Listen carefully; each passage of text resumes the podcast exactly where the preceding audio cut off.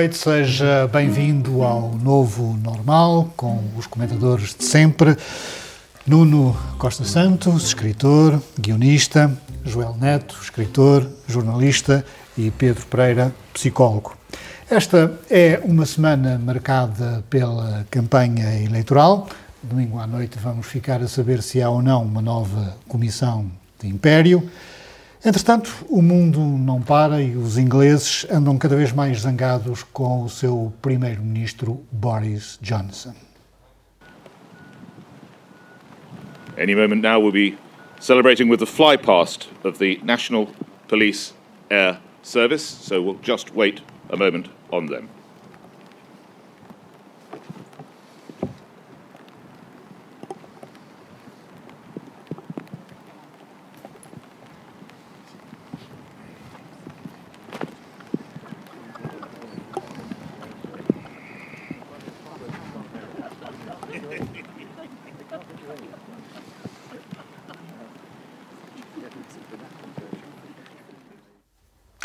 Eu também já fiz diretos destes em que a cerimónia nunca mais começa. Pedro, um, o problema de Boris Johnson não é apenas o problema do guarda-chuva. Uh, ele também é acusado de furar regras uh, da pandemia e do recolhimento. Uh, mas, apesar disso, não se demite. Pois, eh, não se demite. Ele, o Boris Johnson tem, tem, tem demasiados ticos de, da classe a que pertence, da classe dos hiperprivilegiados. Eh, ele, ele está, está neste registro de, de, palhacito há muito tempo, em Eton, que é, que é uma escola. Neste caso é falta de jeito. Uh, sim, provavelmente antes, antes tinha um mordomo para lhe abrir o guarda-chuva. Um, e, e, ele, provavelmente na escola onde andou, onde andaram todos os privilegiados e, e, uh, e conservadores de, de, de, da Grã-Bretanha, já era o palhacito da turma e é um registro que ele tem há, há infelizmente muito tempo. Um, ele, apesar de tudo, na, na, revista Spectator, onde chegou a ser editor, ele tinha alguma graça e, e ele é um homem culto. Mas também era um palhacito. Sim, mas, é, mas, é, mas hum, ali a cultura e, e a, a, cultura que ele demonstrava e que ele tem uh, acabava por, por safá-lo, quer dizer, para ser cronista, não desfazendo. uh, não é a mesma coisa que ser primeiro-ministro. Uh, depois, a coisa começou... Dá trabalho, não é? Escrever. Sim. Mas e, não é a mesma coisa que ser primeiro-ministro. Sim, ele, ele tinha, tinha, algum, algum jeito para aquilo, pelo menos gostava, gostava de o ler. Também gostava. Uh, depois a coisa começou, começou a piorar quando ele começou a entrar na questão do, do populismo e a fingir-se do povo, a utilizar esses atributos de palhacito para, para se fingir do povo. Que é o que ele faz isto, ele faz isto para conquistar os mais pobres, para olha, ele é tolo como, como nós, não é? ele faz estas e como qualquer um de nós. faz parte? Acho que sim, acho que faz parte. Faz parte mais do, do, do ele poder fazer isso. Tem mais a ver com o privilégio e com, e com, com o poder. Tem piada, mas não deixa de ser uma demonstração de poder. O facto de ele poder ser Primeiro-Ministro e usar o cabelo assim. O pior é que depois isso, eh, eh, pelos vistos, traz outras características. Tem a ver com a responsabilidade, tem a ver com a campanha uh, de mentira que ele teve em relação ao Brexit, que é um dos principais responsáveis. e mesmo a Spectator, esta semana, faz um artigo de um tipo que agora não vou encontrar aqui, é o Sam Leith, em que ele diz que o barco Boris está a afundar. E ele diz que já está para lá do, do, do tipping point, ou seja, já, está para lá, já não há hipótese de salvar. Ou seja, até os, os conservadores uh, estão fartos dele. Hum. Joel, o, um, o senhor é acusado de participar em várias festas que não se podiam ter realizado porque estavam em vigor ou estão em vigor uh, regras de proteção da Covid. Um Churchill ter-se admitido. Eu, eu, não, eu não sei se Churchill teria participado nessas festas, mas, mas Ele tem um livro sobre Churchill. Quem nos dera, quem nos dera que, que, participar nessas festas, ser anfitrião dessas festas, que é diferente de participar nas festas, é pior do que participar nas festas. Um, pior, pior do que isso é todo o legado, todo o lastro que, que, que, que Boris Johnson deixa à, à sua passagem. O Brexit é um, um, um terremoto histórico que vai rebentar na cara do, do, do Reino Unido. Um, e depois as negociações do Brexit demoraram uh, eternamente com o país paralisado. O combate à pandemia foi um absoluto, um absoluto pandemónio. Entretanto, houve uma derrota humilhante em eleições uh, intercalares.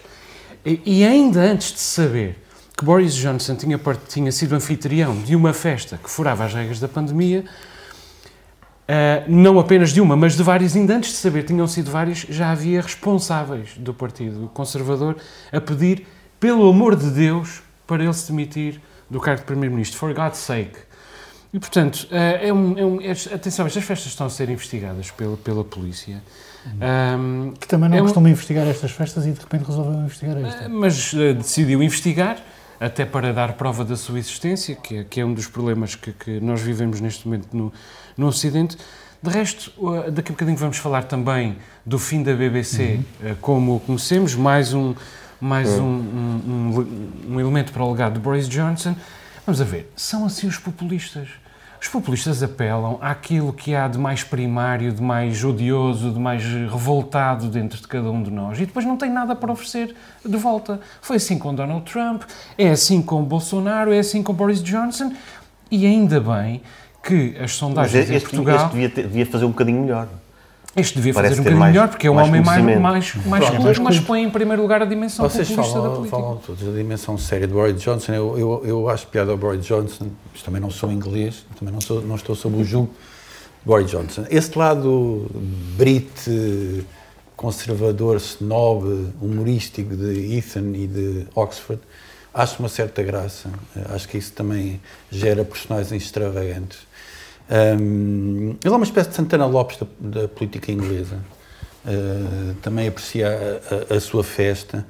Um, há uma coisa que me desiludiu em relação a estas festas, que foi o facto das pessoas levarem as suas próprias bebidas. Portanto, os conservadores já não são aqueles, não são aqueles anfitriões em que tinham o seu whiskyzado assim. Mas ele ali maneira... tentou oferecer o, o guarda-chuva a uma senhora que estava atrás. Exatamente. Aliás, o cavalheirismo já até, não é? já deviam ter os coquetéis Eu tenho aqui uma sondagem, pronto, relativamente à, à, à reação que as pessoas tiveram esta situação da, da festa. 56% dos eleitores disseram nesta sondagem que o Primeiro-Ministro não tem condições para continuar no cargo, 27% querem que ele permaneça em Downing Street, 15% não expressaram uma opinião e 2% foram à festa dele. uh, portanto, são dados aos quais eu estive. Mas são vários. Este, este, estilo, este estilo, estilo também tolho por lá, porque a Inglaterra foi feita, a história da Inglaterra ou da, da Grã-Bretanha foi feita de, de enfant terrible, desde, desde o Henrique VIII. Mas, é, mas mais recentemente tivemos o, o exemplo do, do, Churchill, que teve um, um, um, teve um desaire enorme na Primeira Guerra Mundial. Uh, e depois foi o que se viu na Segunda. E temos o, os vetos também da Força Aérea da Royal Air Force durante a Segunda Guerra Mundial, que eram os vetos que foram muito atacados durante a questão de Dunkirk, e que depois salvaram a Inglaterra Churchill da batalha. ganhou de... a Segunda Guerra Mundial e depois o povo mandou dar uma volta. Sim, porque claramente, e, e com alguma sabedoria, penso eu. Eu não colocaria a questão do ponto de vista classista. Ademais, estamos a falar de uma monarquia, portanto, o problema classista está logo no. Está logo, mas, não, mas por isso mesmo é que, é que a malta da Royal Air Force salvou, uh, salvou a, a, Inglaterra e durante algum tempo esta, esta malta de Eton a ideia de que, ok, vocês têm algo a, a oferecer, mas tu acabaste de dizer, é muito verdade, o que é que ele ofereceu? Mas é esta ele coisa, não ofereceu nada. É, esta, malta ofereceu, esta malta começa a não oferecer nada, ele então os ingleses fartam Ele oferece e aconselho uh, vídeos de best-of de Boris Johnson Oferece belas imagens. Sobre este vídeo também, não é? Mas, oh, oh, Nuno, esta coisa de obrigar as pessoas a admitirem-se por terem furado as regras da pandemia também pode servir uh, para ajuste de, de, de, contas. E aconteceu com o Sr. Horto Osório, que é um português bem sucedido na banca, que acaba de se demitir de um banco suíço porque furou as regras da pandemia. Mas, ao que parece também, eh, isto é o resultado de um ajuste de contas. Alguém quis tramar o senhor, não é? Vamos lá ver. Eh, não é muito agradável Porque viver na Suíça. a pergunta é suficientemente grave. não é muito agradável viver na Suíça, veja. Horta Osório ia jogar, ia ver jogos de ténis, ia ver jogos de futebol, ia a Madrid. Mas olha, joga-se bem ténis na Suíça. Roger Federer é suíço. Sim, mas, mas ele queria, foi, foi à Inglaterra ver um jogo, não é? Uh, o banco, segundo se sabe, teve dois escândalos financeiros recentes. Opa, é um pretexto para se ir embora, não é? Quer dizer, eh, se calhar, se calhar ninguém. Ou seja, o homem não é vítima, é esperto. É esperto, não é? Voltou. Eu acho que ele agora está na Bial, é isso, não é? Não- é. Portanto, não está mal. Pode- Podemos dizer que não está, Está propriamente mal. banca, um tipo desconfia sempre. é? É, e foi nomeado Sir pela rainha, ou foi... eh, É, é uma, é uma coroa de glória. Não, mas isto é o correspondente à festa do Boris Johnson, mas na versão suíça. Bom, em Portugal, desde Jorge Coelho, que já morreu, eh, que ninguém se demite por causa de, de um problema, Consequências. não é? Eh, Sim, eu, o que ele fez, o que Jorge Coelho na altura fez foi o que- devia ter feito. Ahm, e, e também não vale a pena dizer, ah, mas foi o único, isto demonstra que Portugal é um país em que ninguém assume responsabilidade. Eu acho que haverá outros que, que o fizeram. Em relação ao Horto Osório e em relação também ao, ao Boris Johnson, haverá coisas mais graves do que, do que estas de- de- da pandemia. Serão graves, mas haverá outras piores. Eh, ainda por cima, na questão da banca, como eu dizia, isto cheira sempre um bocado a estúpido. Ainda por cima, ele há tempos deu uma entrevista onde veio dizer coisas muito parecidas sobre o país eh, do que Ricardo Salgado dizia há uns tempos e o Fernando Ulrich. E nós sabemos onde é que eles estão agora. Eh, Isto aguenta, aguenta, não é? Exato, e o nosso cérebro, e o meu cérebro, nosso cérebro gosta de rotinas. Então, quando vê bancários a, a dizer coisas e depois a estarem metidos em, em tramóias, o meu cérebro já está à espera que em que tramóia que Hortosório estará metido. O seu Espírito Santo está com amnésia. Exato, pois, eh, o Hortosório talvez, não sei, tanto na Bial, não sei. Eh, mas o, o Jorge, o Jorge Coelho foi, foi um, um bom exemplo, mas eu, eu espero que haja, que haja outros, agora não me estou a lembrar é de nenhum.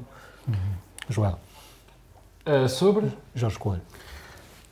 E o facto Jorge de ninguém se demitir depois dele. Eu acho que, acho que para, para, ahm, a- para alguém se demitir de um cargo de responsabilidade tem que ter vergonha na cara, tem de ter ah, sentido de Estado e tem de ter ah, coragem.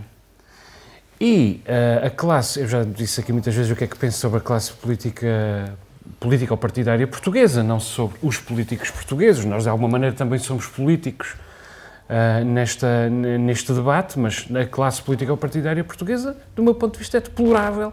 É difícil reunir estas três condições na mesma pessoa e, mais ainda, é difícil reunir estas, estas três condições na mesma pessoa que tenha cometido um erro ou ah, ah, cometido um crime, ou seja, ou seja o que for. Não me surpreende nada que ninguém se demita.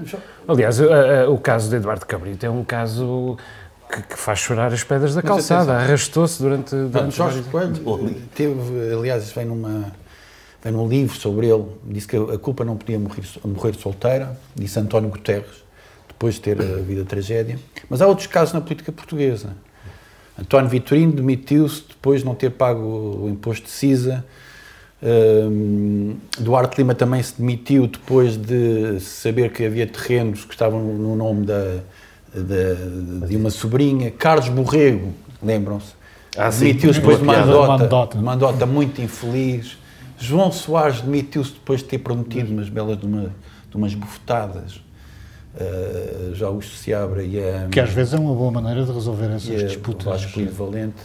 Uh, portanto, há assim alguns casos, não é? Mas o Jorge Coelho realmente foi, foi notável e foi, enfim, sublinhado no momento da morte dele, não é? Bom, estamos numa. Alguns não se, não se demitiram, foram demitidos, Estamos... Não, não, estes, foram, demit- estes demitiram-se. oficialmente.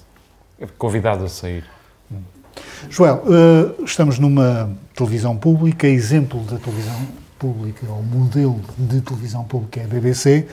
O Sr. Johnson também quer acabar com a BBC tal como a conhecemos. Esse é, esse é, que, me, esse é que me preocupa, esse, esse assunto é que me preocupa, porque hum, aquilo que, que, que o legado de Boris Johnson deixa é uma moratória até 2027 para a existência da taxa nacional de televisão.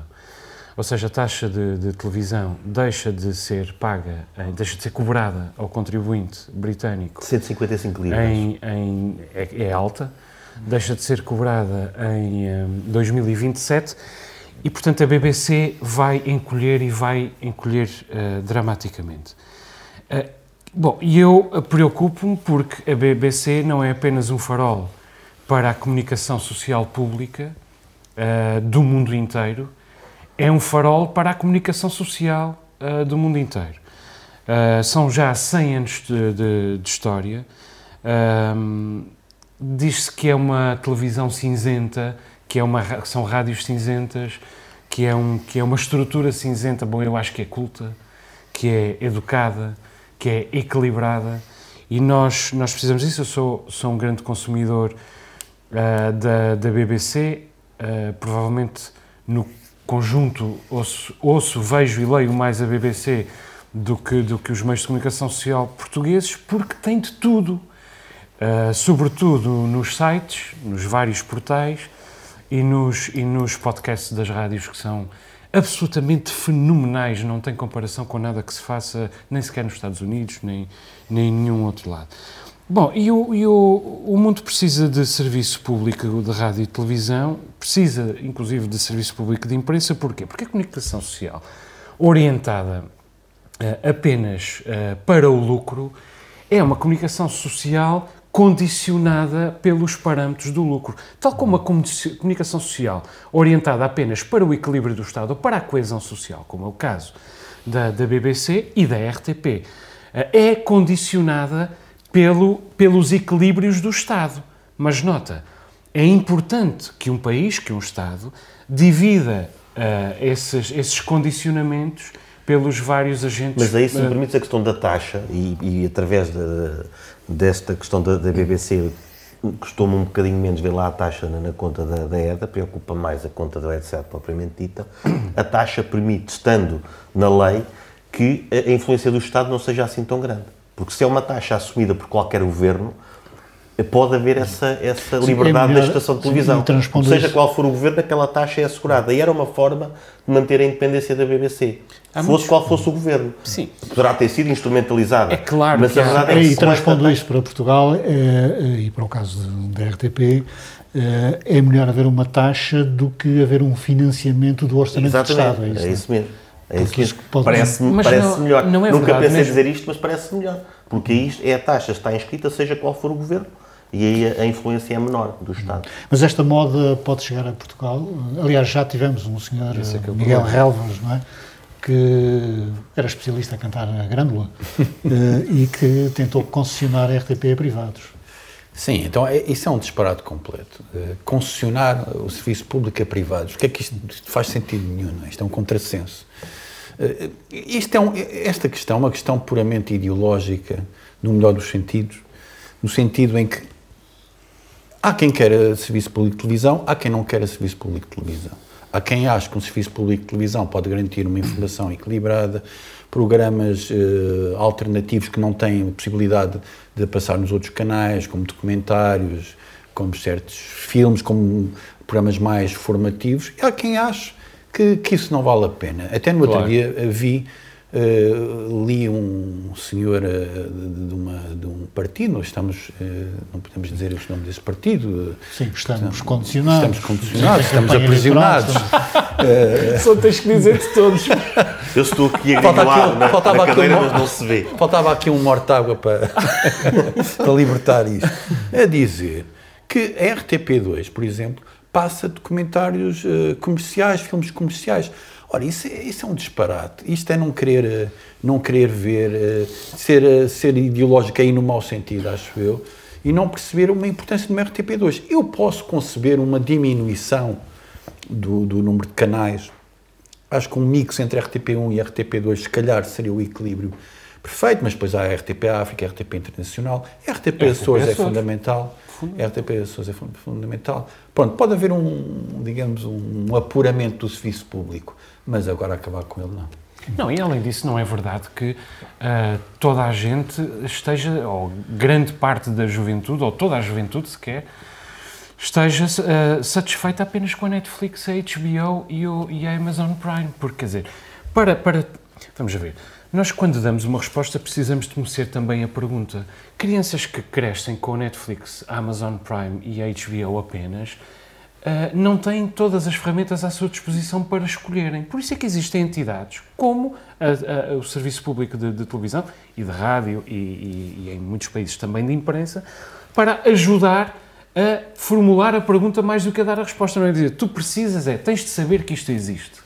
Tens de saber que existe um mundo para além daquilo que está retratado na HBO. Eu sou subscritor da HBO, da Amazon Prime, da, da Netflix, vejo-os a todos, mas não me chega não me chega. E acho que é importante Espera aí, que as agora, pessoas agora possam nomeaste um escolher. partido. Eu, eu, eu, eu sou- Não, não me chega. Não me chega. É que a questão, a questão da- do financiamento da BBC é que também, e aqui o diminuir, é, a questão difícil é essa, é que Portugal é um país eh, eh, sempre pobre, é? sempre, sempre pobre. A BBC é o que é porque houve financiamento forte e feio.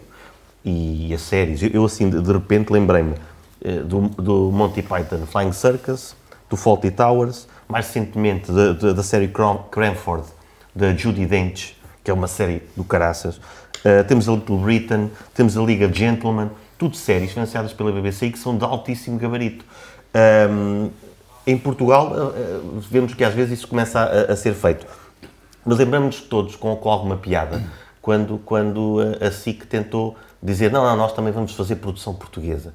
Não é? E depois apareceram coisas que, que, que ainda hoje Mas a fazem parte estava, estava muito em berda ainda, já, Sim, já sim, amadureceu sim. bastante Tentou, tentou. 30 anos. Sim, é verdade, é verdade. Também eh, estou a ser um pouco injusto porque é preciso haver esse crescimento. Eh, e, e acho que diminuir o financiamento, eh, então aí vai ser assumirmos que, eh, ou, diminuir taxa, ou o que quer que seja, O que- o é que assumirmos acho- que a qualidade vai ser menor. E aí também não interessa ter uma coisa que é só serviço O que mínimo. eu acho que é discutível é a RTP entrar no mercado publicitário. Ah, isso realmente é, é, é discutível. atenção que em Espanha tiraram a publicidade da televisão pública e depois o Estado esqueceu-se de pôr lá o dinheiro. Esse é, esse, esse é precisamente o problema. Se a RTP sair do mercado publicitário, esse mesmo dinheiro tem de chegar ah, da parte do Estado, da parte do Orçamento de Estado. Não há nenhum problema quanto a isso. Eu acho que, na verdade, Segundo o Pedro, eu há. entendo que, é- que, seria, que seria justo a RTP viver ah, do Orçamento do Estado Pois aí, aí, e, aí cada e não governo vai manipular muito melhor. E depois, e depois temos aí esta coisa, qualquer dia vamos começar a passar também uma, a pagar uma taxa Netflix eh, para subsidiar a produção cinematográfica. Depois põem-se as taxas de taxinhas por outros sítios e eu, a a mim, enquanto cidadão, eh, preferia que fosse mais às claras e diretamente, olha, temos a RTP e a partir daí ser, ser o, o canal para, para, eh, para, para fazer produção cinematográfica também, ou outra. Bom, nós eh, estamos aqui amarradinhos porque estamos em plena campanha eleitoral. Prometemos falar do Zé Albino daqui a uns dias. Mas há, há uma coisa que tem sido discutida e que, de facto, eh, é um pouco estranha. Continua a fazer sentido o dia de reflexão. O dia em que não se pode... Oh, Luciano, eu, o dia de reflexão, a semana do silêncio e o mês e meio da lei da rolha, para mim é tudo igual. Eu estou nas tintas por isso. Eu respondo às perguntas que me fazem no dia em que me as fizerem, a não ser que eu não queira responder. E nesse caso ninguém vai, ninguém vai conseguir eh, obrigar-me a responder. Agora vamos a ver. Dia de tentar. reflexão num país em que os cartazes ficam pendurados mais dois meses, incluindo o dia de reflexão e os dois meses posteriores, é uma anedota. É evidentemente uma anedota o dia de reflexão. E a lei eleitoral muda ah, de três em três anos e nunca se corrige o problema dos, dos cartazes. Pois, eu- por, de por isso é que eu acho que o Estado, no dia da reflexão, devia providenciar também a cada cidadão o bunker da reflexão. Que é para onde se poder enfiar num bunker, sem rádio, sem televisão, nem internet, e cada português no seu bunker a pensar em exemplo, quem é que queria votar. Eu já votei. O que é que eu vou fazer no Exatamente. reflexão? Vou pensar. Não vais refletir. Não, que borrada é que eu fiz Então na votaste, semana passada, né? votaste refletidamente. Uma reflexão com retroativos. Em Mas, mas houve uma... Devias poder fazer. Olha, eu que- quero retirar o meu voto e pôr outro. Refletir. Vou dizer: Pensei voto melhor. batido não é recolhido, meu caro. Mas isto, mas houve uma senhora que foi importunada eh, por ter publicado no dia de reflexão um comentário sobre um partido. Mas quem é que, quem é que importunou a Comissão? Acho que alguém se queixou ao Ministério Público, claro que aquilo acabou arquivado, mas Pois é, a Comissão, eu imagino, tem pessoas que têm o seu trabalho. No? Facebook, não é? Epá, eu imagino. Pá, Sim, no preciso dar trabalho a essas pessoas. Exato, é isso, acho que é isso. O que é que estão a fazer, não é? Essas comissões podem fazer. Tem que legitimar o seu Podem ordenado. fazer sentido existirem, claro, fazem sentido. Não, mas não estou podem de ser fundamentalistas. Claro, Não podem- é tem, isso tem que, tem que se submeter a um, a um, a um módico de Pô, bom Podiam, senso. podia, podiam ver, por exemplo, os, or- os erros ortográficos dos cartazes. Não, por exemplo, Não é? se, eu, se eu postar no dia de reflexão o Rio dos Duran Duran, será que estou a furar L'Avion Rose? Será que estou a apelar a algum partido? Provavelmente. Isto pode ter assim um lugar, um, um lado cifrado, pode-nos remeter para outros tempos. Ou Revolution Rock do Ah, chega, Flash. chega, chega, chega. No geral. Pois. Atenção que nós não, não estávamos só a cantar. Não. A cantar, exatamente. uh, parece que há a ideia de que as pessoas. Isto talvez se justificasse há 40 anos, uh, onde as eleições eram uma novidade. Uh, vocês acham que hoje quem decide isto tudo continua a achar que o povo é tão naif como era há 40 anos? Não, volto ao meu ponto. As pessoas que estão à frente destas destas comissões e destas, destes, destes órgãos têm que ter bom senso. Não sai desta. Se ficam perturbados pelo, pelo pela, pela bufaria uh, gratuita e de coisas que não têm, não têm, são ridículas e surrealistas, de facto não faz sentido nenhum. Um, mas eu acho que isto não tem a ver com essa lógica de se pensar que o povo é, é ignorante. Achas que tem a ver com isso? É influenciável. A campanha eleitoral existe para influenciar o povo. Isso não é um problema. a questão é porque naquele dia eh, as pessoas não vão, não vão ser influenciadas. Alguém acredita mesmo nisso?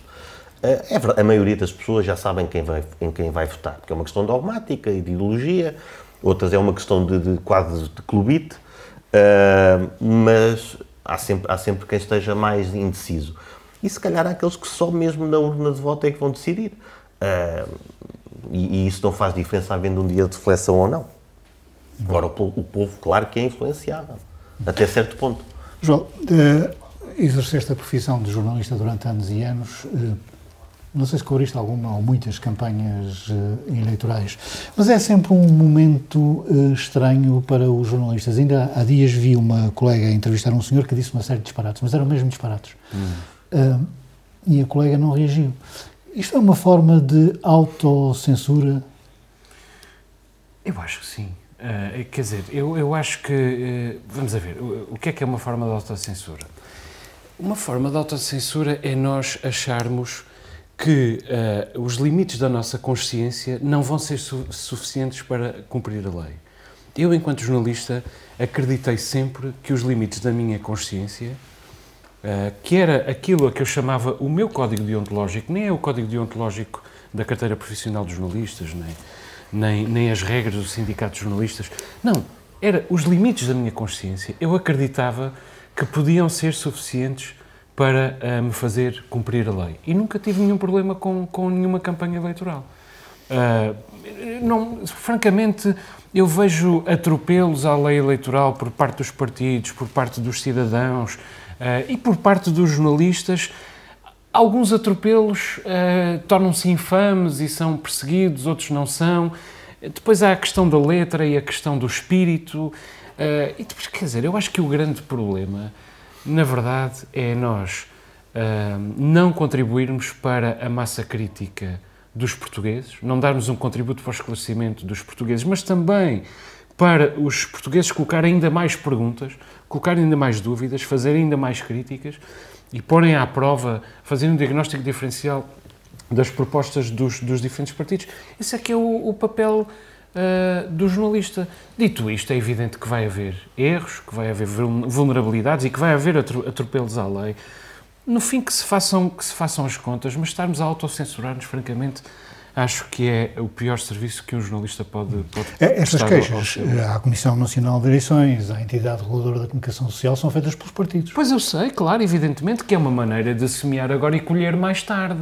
Porque, quer dizer, ninguém quer saber se um determinado jornalista neste momento é importunado por ter feito uma determinada pergunta. Mas esse jornalista daqui a 15 dias, daqui a 3 meses ou daqui a um ano eh, vai voltar a vai ele próprio censurar-se autocensurar-se, como tu disseste, para não voltar a ser uh, chamado ao gabinete do diretor por ter feito determinada pergunta ou ter uh, usado determinada uh, formulação.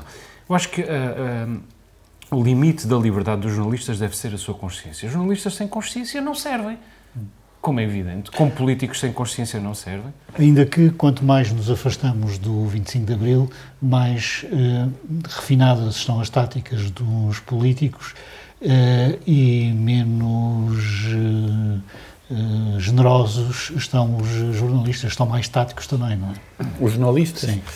Estás a falar do jornalismo puro e duro ou do documentário? O jornalista do jornalismo puro e duro, exatamente. Porque a questão que eu, que eu, que eu coloco é esse debate, que, essa entrevista que eu assisti, o senhor diz, por exemplo, queremos acabar com as touradas porque as touradas na Ilha Terceira só interessam a uma minoria. Ora, isto não é verdade. e não foi, não foi questionado sobre isso. Estava ali o Bernardo Ferrão, não é? O, o, ver um polígrafo. polígrafo. Uh, sim, uh, isso não é. Há, há, aí um. Realmente o jornalismo aí não, não funcionou, porque realmente não há o mínimo de, digamos, de, de veracidade de, de, nesse facto. Uh, nesse sentido, o que eu acho é que realmente, não quero estar, não sei quem foi, mas de facto podemos falar uma certa incompetência nesse momento, não é? Embora às vezes não isso... quer dizer que a pessoa seja incompetente, mas esse, nesse momento não esteve propriamente bem, não é? Sim. Embora às vezes vejamos isso, os eh, jornalistas estão lá para colher a informação e também não estão para entrar ali se calhar no bate-boca Sim, mas, mas em relação confronto. aos factos eh, é outra coisa, não é? Pois, pois. Se não entramos okay. na, na, verdade alternativa, não é? Pois, sim. Eu, quando digo menos generosos, lembrei-me agora de uma história do Miguel Sousa Tavares, que uma vez se zangou na RTP e pediu admissão ao diretor não, pediu uma licença sem vencimento pelo tempo que Vossa Excelência estiver nesse cargo. Isso já não se faz hoje, não é? Sim, nem, nem toda a gente também é o Miguel Sousa Tavares, não é? Para o bem e para o mal, como é Exatamente. Bom, uh, sondagens não faltam? As sondagens eh, são uh, suscetíveis de influenciar o voto das pessoas? Claro, as, as sondagens influenciam o sentido de voto, influenciam a cobertura mediática, influenciam as cogitações sobre as soluções de poder. Ainda esta semana, um senhor, que eu não posso dizer o nome, tinha pedido mas a maioria é, absoluta, é, mas vocês, toda a gente sabe quem é, tinha pedido a maioria absoluta, dois dias depois já hum, não pedia a maioria absoluta porque uma sondagem disse-lhe que afinal ele até pode é perder uh, as eleições. Uh, há até partidos que reclamam diferentes posições na lei eleitoral, por exemplo, presença ou ausência em debates, em determinados debates televisivos, em resultado das sondagens e não em resultado um, da, da, da, do seu pecúlio eleitoral nas anteriores uh, legislativas. Bom, tudo isto, tudo isto seria mais ou menos bem se batesse, se as sondagens batessem certo. Mas o facto é que as sondagens têm batido uh, sistematicamente viu-se na Câmara errado, de Lisboa. Viu-se na Câmara de Lisboa e tem-se visto nos últimos anos, tem batido sistematicamente errado e eu vejo os peritos de sondagens, eu sou de ciências sociais, eu também estudei metodologia das ciências sociais, sei que é difícil, vejo os peritos tentando defender uh, a sua dama, que é também o seu negócio, e portanto é preciso ter consciência que não se trata apenas de uma defesa abnegada do, da instituição da sondagem, mas do negócio de sondagens. Uh, o, que, o, que, me preocupa é que eles têm peso demais neste momento nos ciclos eleitorais portugueses. Eu votei como o Nuno na semana passada e uh, preocupei-me em que o meu voto fosse útil. Ou seja, útil do ponto de vista da equação de poder, mas útil também do ponto de vista daquilo que, se, que é a elegibilidade nos Açores. Portanto, partidos que não vão eleger nos Açores, eu excluí-os porque quis que o meu voto fosse útil. Mas a decisão final foi feita também com uma leitura holística e extrapolada das sondagens, porque elas estavam a mudar a todo momento. Eu estava a tentar prever, prever o que é que uh, as sondagens, o que é que o resultado eleitoral saberia. Neste momento ninguém sabe o que é que vai acontecer uh, domingo. O, as últimas sondagens parece que dão razão ao, ao, voto, ao meu voto de domingo passado, mas na verdade nós não sabemos que, se as sondagens acho, estão certas. Haverá estudos sobre isso, mas a minha, a minha convicção é de que hum, as pessoas votam por um misto de clubismo, uh, por uh, haver medidas num certo partido que vão beneficiar elas próprias, não é? Depois pela, pela dinâmica Sim, é mediática. Tática, é? Pela, pela dinâmica mediática. E eu acho que existe muito, e cada vez mais eu sinto isto, aquele fenómeno de, uh, digamos, de ir com o winner, o, aquele indivíduo que está a dar a volta ao resultado, o ir atrás da, digamos, deste efeito de estar, estar, estar na corrida e está, está-se a distanciar. Então, então vamos atrás dele. E, portanto, eu acho que esse fenómeno noto cada vez e mais. o underdog, não? O underdog não, mas eu estou a falar nos, nos partidos que vão. Mas sabes, vão, vão, eu, eu, concordo em parte com o que tu estás a dizer, Sinto mas o problema é que não há muita transferência. É como as crianças, querem, as crianças querem ser um bocado do, do clube que ganha, não é? Sim, mas e, eu acho que as pessoas também são um bocadinho assim, uma camada das pessoas é assim. Eu sei que é a vez do Pedro falar, posso só acrescentar uma coisa, ou contrapor uma coisa àquilo que não está a dizer, que é aquilo que tu estás a dizer é verdade, mas só até certo ponto, porque há pouca transferência de voto em Portugal. O que se trata, aquilo que está em causa em, Sim, na é campanha é mais mobilizar o eleitorado que se pode abster. No fundo é venha votar. o que a campanha faz? Moedas e o Medina. Ou seja, mas- eh, tens aqui, tens aqui duas, Mas o que- duas o que- personagens o que, podem houve- ganhar. Não Repara bem, nomeá-las, não o, é? Moe- o Moedas não teve, não teve muito mais votação do que, do que era expectável. O que aconteceu foi que o eleitorado se desmobilizou eh, de, de, de, de Medina. E, portanto, o problema que tem acontecido aqui, tem- o problema das eleições está mais na, mobil- na mobilização do eleitor do que propriamente na, na transferência de voto, que é pouca. Pouca gente muda do PS mas, para o mas, PSD. mas, mas é importante para, aquela, para as magras vitórias Mas que têm isso- havido agora. Isso é verdade, mas, mas por causa, precisamente por causa do tribalismo que tu estavas a falar, eh, nós mudamos pouco. Eu, pessoalmente, no último ano houve três eleições, vários boletins de voto. Eu creio que não houve dois iguais. Não votei no mesmo partido em nenhuma eleição. Mas é uma tradição dos portugueses realmente a polarização. eh, eh, tradicional e eh, o tribalismo e o clubismo que esse Pois, do é- PS e do PSD como se é do Sporting pouco. e do Benfica e isso realmente só diminui o debate Mas essa foi, foi exatamente a razões que eu dei há bocado para, para, para a campanha eleitoral. A maior parte das pessoas vota Por, eh, por, eh, por convicção barra clubite, mas já sei que é aquele partido, e se calhar porque sabem, o- os partidos também se agarram aos seus dogmas. não é? Uma pessoa já sabe que cada partido mais ou menos aquilo que defende. E daí a questão, a questão do, do povo eh, não ser ignorante. Sim. O povo Mas sabe toda a mais ou gente- menos. Mas toda a gente agora une-se em fotografar o boletim de voto. Isso agora que é o... E colocado no. Mas, mas falando, nas mas, freguesias dos Açores e mandas para o controleiro do teu partido que eu não vou dizer qual é Ah, não, estás a falar por... Podia dizer, por pode ser hipotético. Hipoteticamente poderia, Sim, poderia poderia enviar isso para algum lado. Aliás, se no dia das eleições fazes uma fotografia e colocas no Facebook, estás a cometer um, um pecado grave, não? Deve ser, deve ser. Vai-se para o inferno da democracia. tentar. Mas, mas em relação às redes sociais, já agora eh, falando um bocadinho sobre isso, porque a questão do, dia da reflexão, deste, deste cuidado que temos de ter, chega-se às redes sociais e isso dilui-se. E mais uma vez, apesar disto ser verdade, de, haver um, um- Eu não sei se é só em Portugal, de haver claramente um- uma divisão eh, entre as pessoas que vão sempre votar num determinado partido e outras noutro, e depois há ali os, os indecisos. E mesmo os indecisos, haverá uns que só votarão à direita e haverá uns que só votarão à esquerda. A decisão é se vão votar ou não. Ahm, a, a verdade é que, ahm, é que as redes sociais estão-se estão-se a brifar para isso, mas, por outro lado, eh, são também uma boa fonte de, de informação. Mais uma vez, depende ao indivíduo, depende ao cidadão saber mas- onde é que vai buscar a informação. Mas o Luciano estava a dizer que alguém foi penalizado por escrever alguma coisa na rede social, não é? Sim, sim, no dia de reflexão. No dia de reflexão, sim, mas, mas quer dizer, se, eu- se- a página tem a- o texto sobre, sobre o partido eh, de, de uma quarta-feira, não vai ser plan- penalizado porque aquilo os, continuar no os dia de sites dos reflexão. partidos continuam, Claro. continuam, Continuam no ar não é? Exato. Exatamente.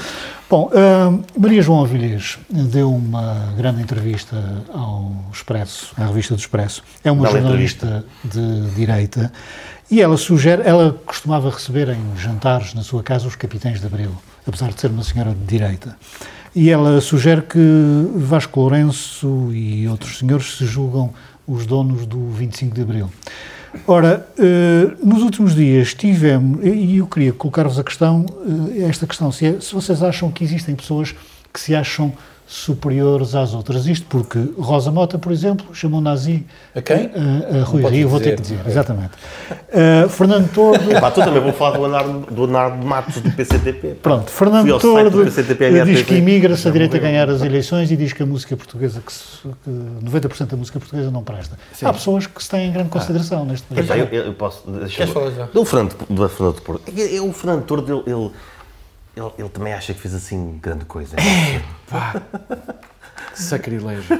Não, não, Ele acha que fez assim, eu não sei, mesmo Tu o não canso- conheces o- a o música ca- do o Fernando? Conheço, conheço. Até conheço a parte boa quando ele, quando ele cantou o verso do Ari dos Santos. Não é cantar, não é como mas cantor, depois- é como Mas, compositor. mas caramba. depois, é, como compositor, Como compositor. as coisas que eu ouvi dele não Mas são assim tão boas quanto música- Não são assim tão boas quanto deixa-me falar E, de- aliás, e, e- e faz tudo parte desse, can- desse Metade cancionetismo dos hinos do, do Carlos do Carmo. que é uma assim. era, que é uma era eh, dourada que eu, que eu nunca conheci.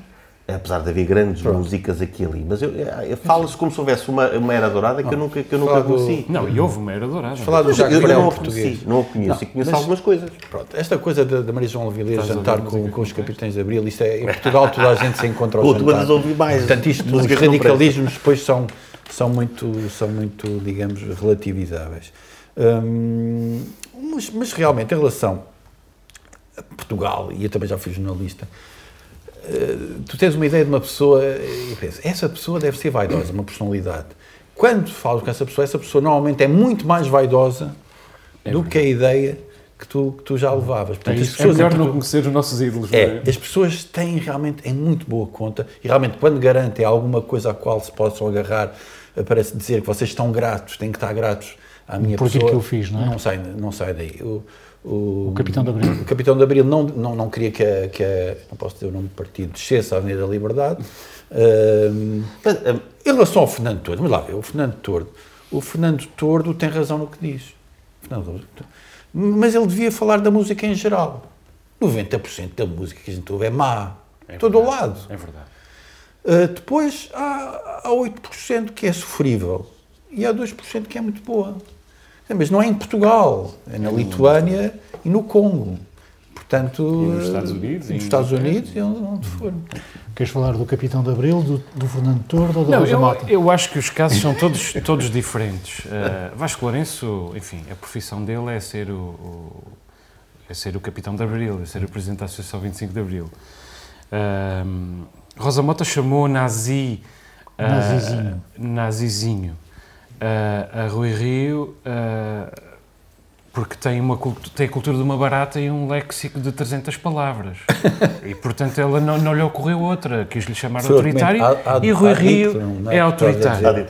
Rui Rio é autoritário, prendam-me se, se quiserem. E o Zé Agora. Fernando, agora, Fernando Tordo é um dos melhores compositores da história da música portuguesa, do meu ponto de vista. É um, é um melodista como ah, poucos houve na história da música portuguesa. Ah, não é um grande orquestrador, está ultrapassado de uma série de pontos de vista, mas é um melodista extraordinário. E também é um tipo insuportavelmente vaidoso, egocêntrico, com uma autoestima rasteiríssima, com uma péssima autoestima. É um tipo que eu detestei conhecer. Eh, como diz o Nuno, nós não devemos conhecer os nossos, os nossos ícones, não digo ídolos, mas os nossos, as nossas referências. Detestei co- conhecer. Ah, mas tem razão, como o Nuno diz. Grande parte da música que se ouve em Portugal, que se produz em Portugal, é péssima. Grande parte da música que se produz no Brasil é péssima. E na Lituânia, e no Congo, e nos Estados Unidos, em Inglaterra e na Austrália. E não é só no Ocidente. Ah, também ah, no Oriente, a, a, a Arábia, a, a- a Península Arábica está cheia de, de- de música pop. Os, to- os tops da Alemanha são, são, São absolutamente deploráveis. Portanto, Fernando Tordo tem, tem, tem toda a razão, mas não é só Portugal. E isso não é razão para ele es- esmurrar o peito.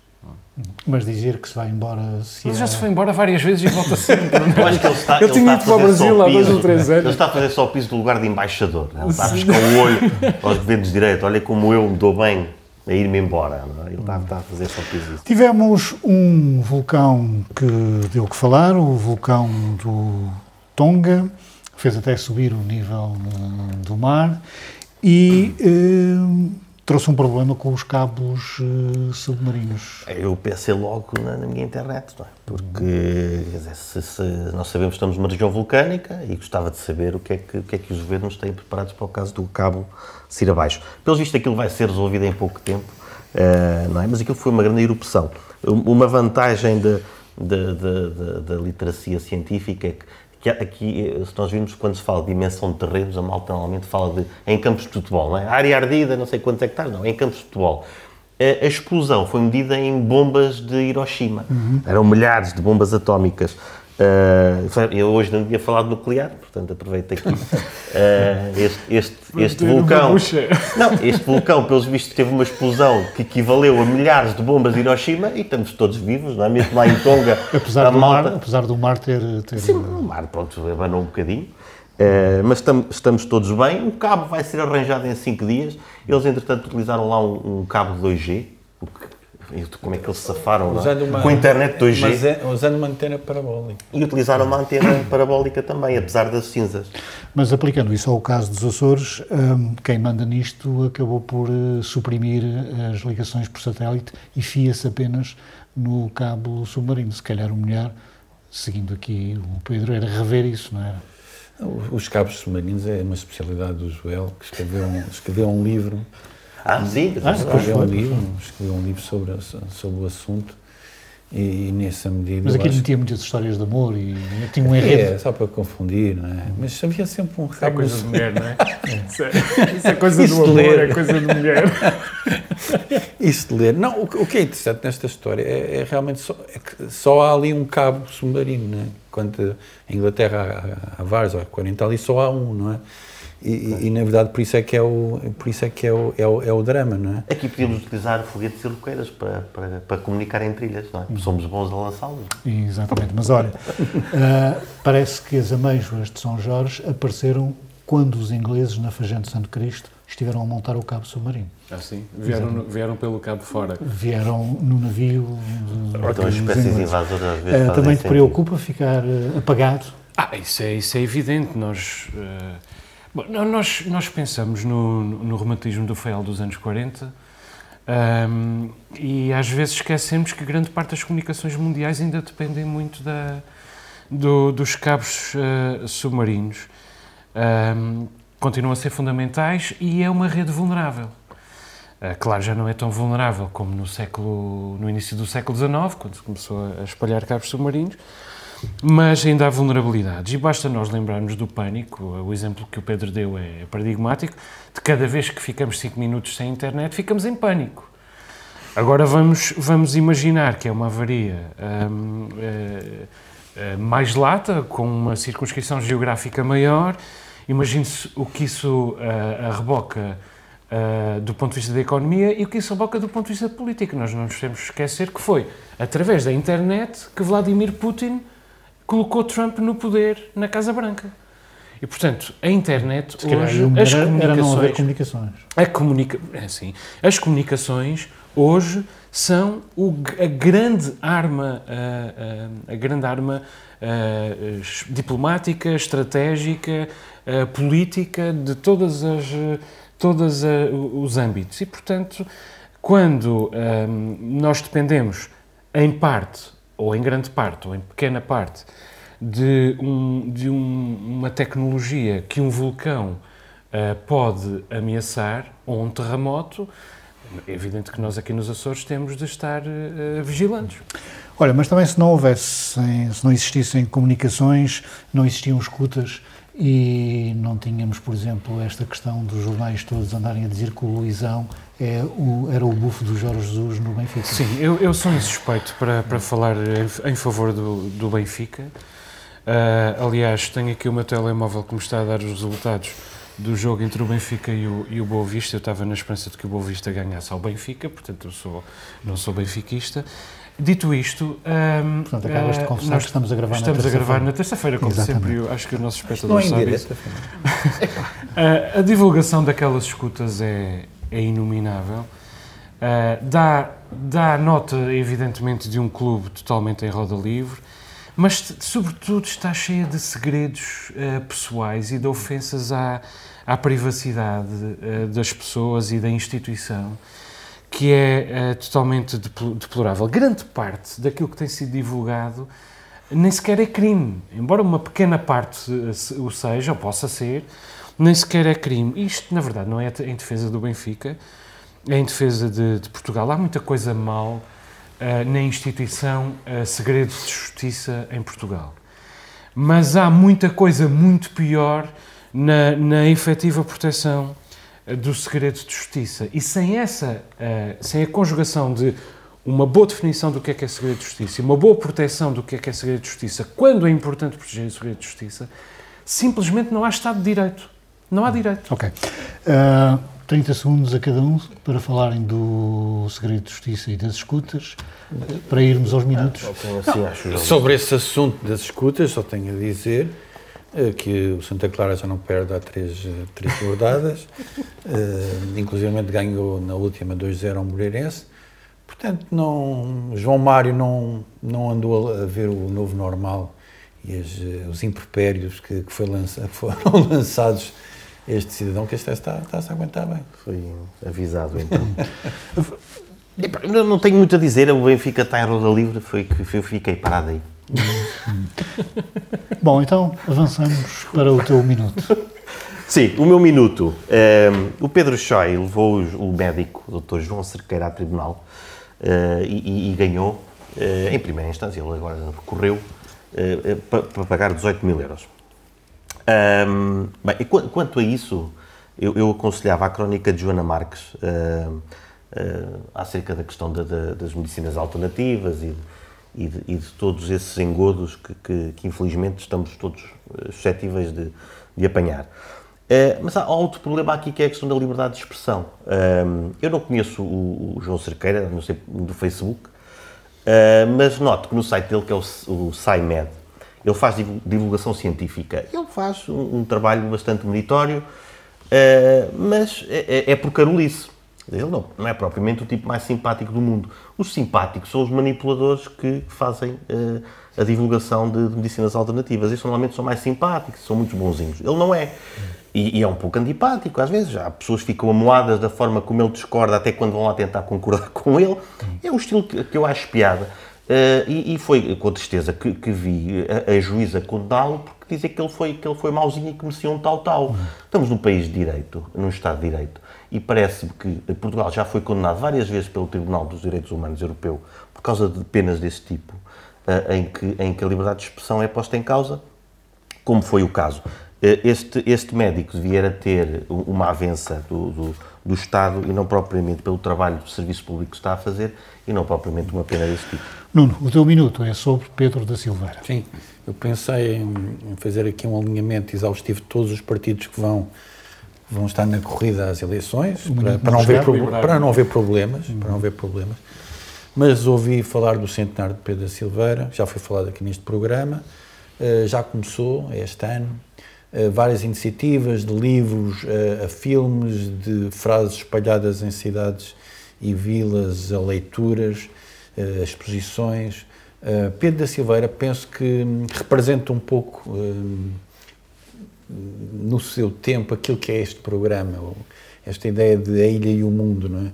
Uh, neste sentido, eu acho que todos nos identificamos com, com este mestre. Por outro lado, ele é um indivíduo livre, hum. um livro de cabeça livre, e nesse sentido acho que também nos inspiramos nisso. Joel, tu queres elogiar a Austrália por não ter deixado entrar o tenista Djokovic. Deixou entrar e depois mandou Sim, embora. Entrar, é? Quer dizer, a Austrália tem uma política de imigração absolutamente deplorável. Eh, o, o, o ministro da imigração é uma espécie de czar em quem o primeiro-ministro nunca tem mão e o primeiro-ministro seguinte normalmente é o ex-ministro de imigração porque ganha uh, tanto poder e tanta visibilidade Uh, que é o que, o que acontece, aliás, com este Scott Morrison, que vem precisamente daí, do cargo de Ministro da Imigração. Dito isto, Novak Djokovic é um farsante. Quer dizer, ele é o melhor tenista da história. Um, mas também é um místico cheio de parvoíces e um moralista insuportável e um negacionista da Covid-19 absolutamente uh, irresponsável e irracional. E um, quis provar ao mundo que havia um nível a partir do qual as regras de segurança uh, não valiam e foi castigado exemplarmente. Uh, com grande coragem por parte da Austrália, porque ele é o melhor jogador da história do Open da Austrália e, um, e portanto, é sempre o mais forte candidato quando está no field. E uh, se ganhasse a edição deste ano do Open da Austrália, tornava-se também no maior vencedor de majors da história uh, do, do ténis.